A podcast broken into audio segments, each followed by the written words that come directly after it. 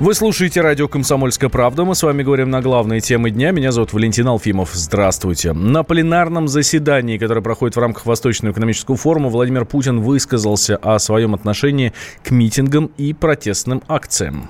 Прежде всего, молодые люди должны тратить энергию на такие процессы, которые ведут к созиданию.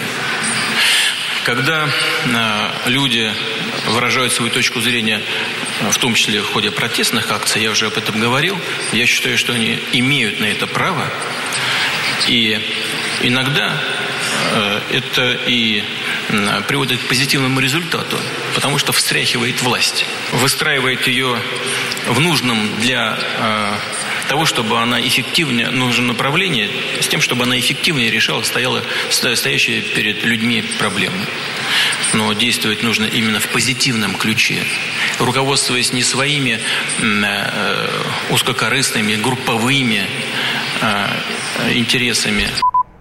Также президент России впервые развернуто прокомментировал информацию об обмене пленными между Москвой и Киевом.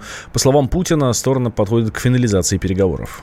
Ну, я думаю, что господин Медведчук сейчас будет меня мучить по этому вопросу. Знаю, что он особенно переживает за несколько фигурантов, которые находятся в местах лишения свободы в Российской Федерации. И нам достаточно сложно было принимать решения в отношении конкретных людей, этих конкретных людей. Но исходя из э, соображения гуманности, мы подходим к финализации переговоров, которые мы ведем, в том числе и с официальными властями. Так что я думаю, в ближайшее время это станет известно. А что дальше после обмена, Владимир Владимирович, возможно, на украинском направлении между Россией и Украиной? Я думаю, что в исторической перспективе это неизбежно, на мой взгляд, произойдет. Будет полная нормализация отношений, потому что мы две части одного и того же народа, я об этом многократно говорю. А э, что касается ближайшей перспективы, это в значительной степени будет зависеть от действующего украинского руководства.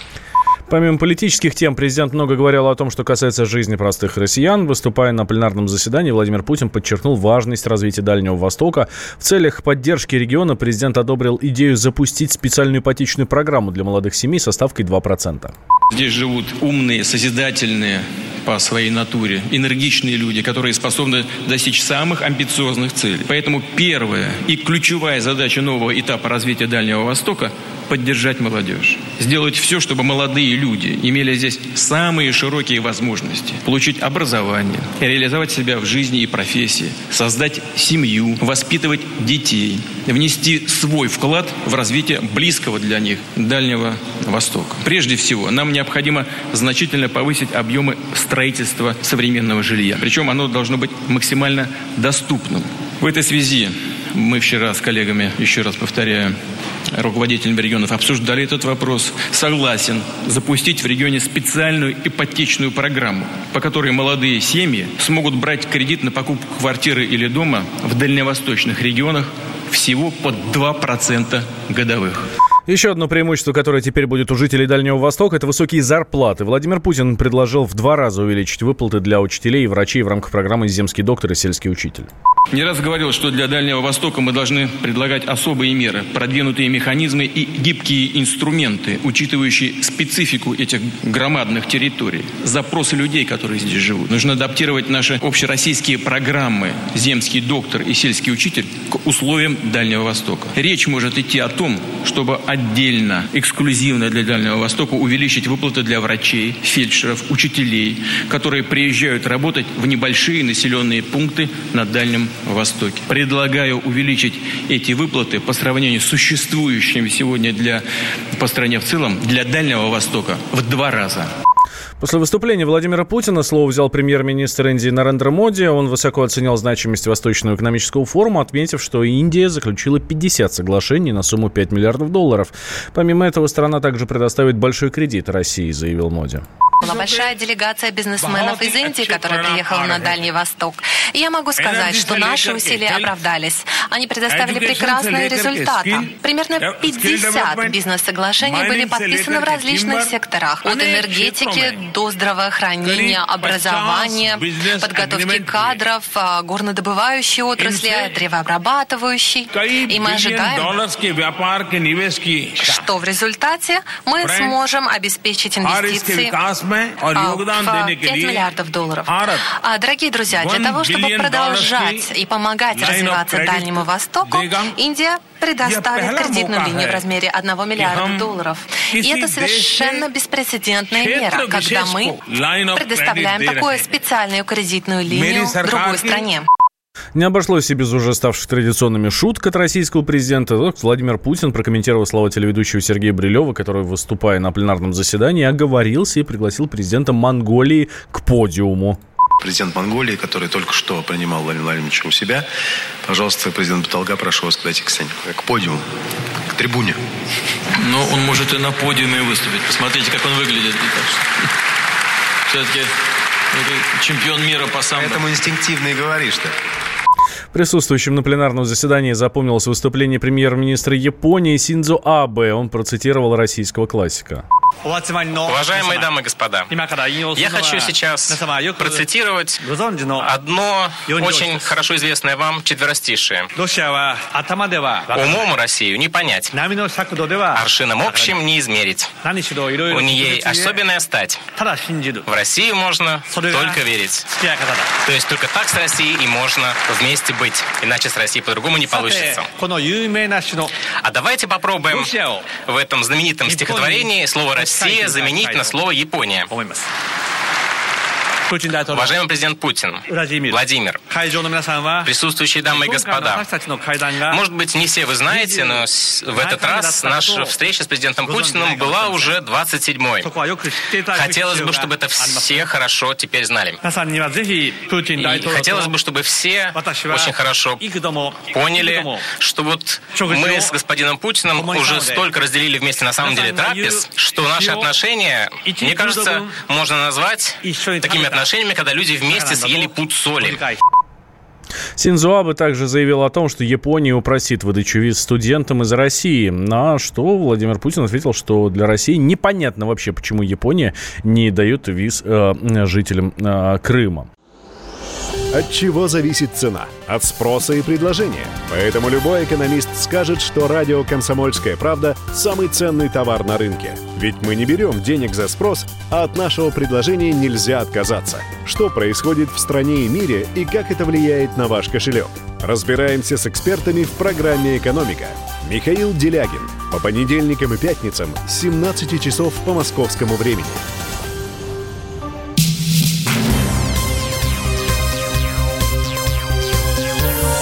Темы дня.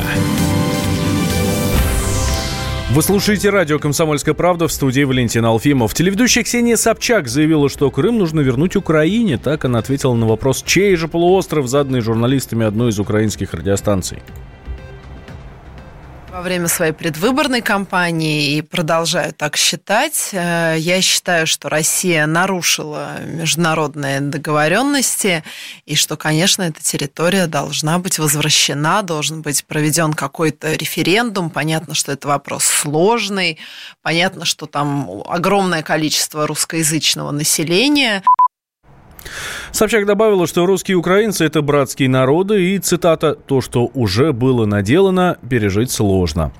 По ее мнению, люди обязаны найти позитивный выход из ситуации. Политолог Александр Асафов считает, что высказывание Собчак – чистой воды популизм в обществе приличных людей, да, модно быть таким слегка революционером, слегка э, не любить власть и показывать это различными способами то высказываясь дружелюбно сторону отвратительного поступка грузинского телеведущего, то в миллионный раз подвергая э, сомнению принадлежность Крыма. Тут нет ничего нового, это просто такая удобная позиция демонстрации собственного мнения, да, ее определенной окраски. Никакого политического, реального, правового международного содержания здесь нет.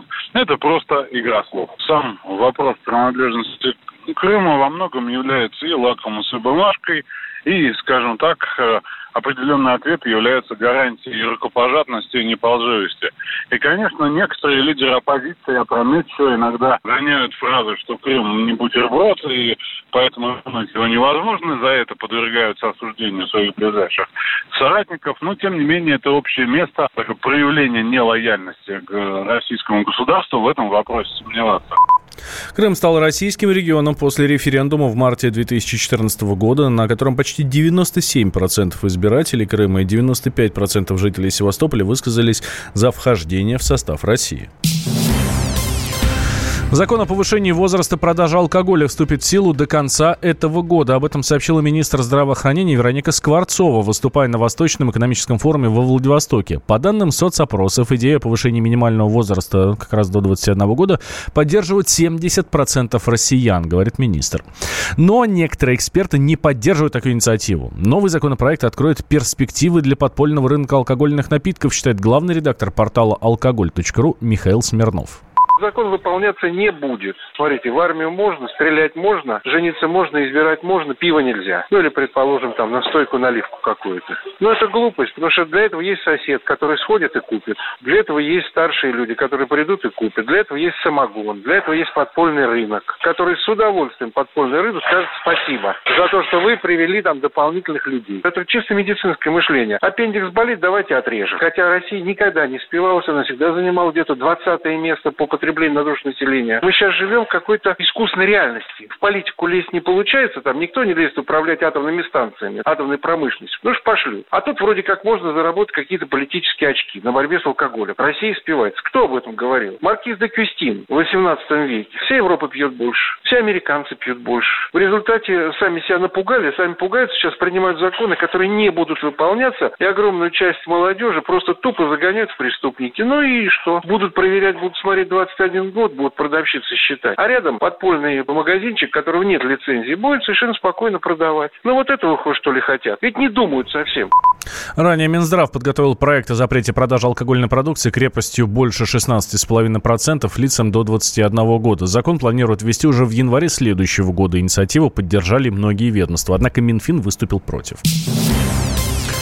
В России придут заморозки и мокрый снег. Как рассказала заведующая лабораторией гидромедцентра Людмила Паршина, на этой неделе на севере Красноярского края, Якутии и Чукотки ожидается понижение температуры до минусовых значений. Сейчас уже бывают заморозки по Волжье, на юге Западной Сибири, но нет ничего в этом такого выдающегося. Все-таки осень есть осень, и когда заходит арктический воздух, ясные ночи воздух охлаждается до слабо отрицательных температур. 6 сентября в ночь ожидаем заморозки до минус 1 градуса на севере Приволжского федерального округа в Ульяновской области, Новосибирской, Кемеровской, Омской областях, Алтайском крае, на юге Тюменской области. Температура в ближайшей ночью может понижаться до минус 1, минус 5 градусов в центральных южных районах Красноярского края, в Хакасии, Тыве тоже заморозки, ночью минус 1, минус 3 градуса. Оставшиеся дни недели в Самарской, Оренбургской, Томской областях низкие ночные температуры, местами минус 1, минус 3 градуса. В Магаданской области, в континентальных районах температура может понижаться до минус 5 градусов. Но это для этих суровых районов в пределах нормы и чуть ниже климатической нормы. На Таймыре возможно в ночные часы дождь с мокрым снегом. Сейчас туда идет теплый воздух воздух, поэтому в ближайшее время ожидаем там дожди и дневная температура 11-16 градусов. Но что касается заморозков в Москве и Московской области, то средние даты наступления заморозков это 19-30 сентября, а в центре Москвы заморозки октябрь уже месяц. Ну а вот в европейской части России сохранится теплая погода. Уже на следующей неделе в Москве температура воздуха прогреется до 26 градусов. Мы вместе дожили до понедельника. Вовремя рассказали тебе о главном во вторник, среду и четверг. А теперь встречай пятницу! На радио «Комсомольская правда» новая программа. Каждую пятницу в 8.00 Сергей Мардан и Надана Фридриксон. Три часа самого острого эфира. Мардан и Надана. В программе «Опять пятница». Взболтай и можешь смешивать.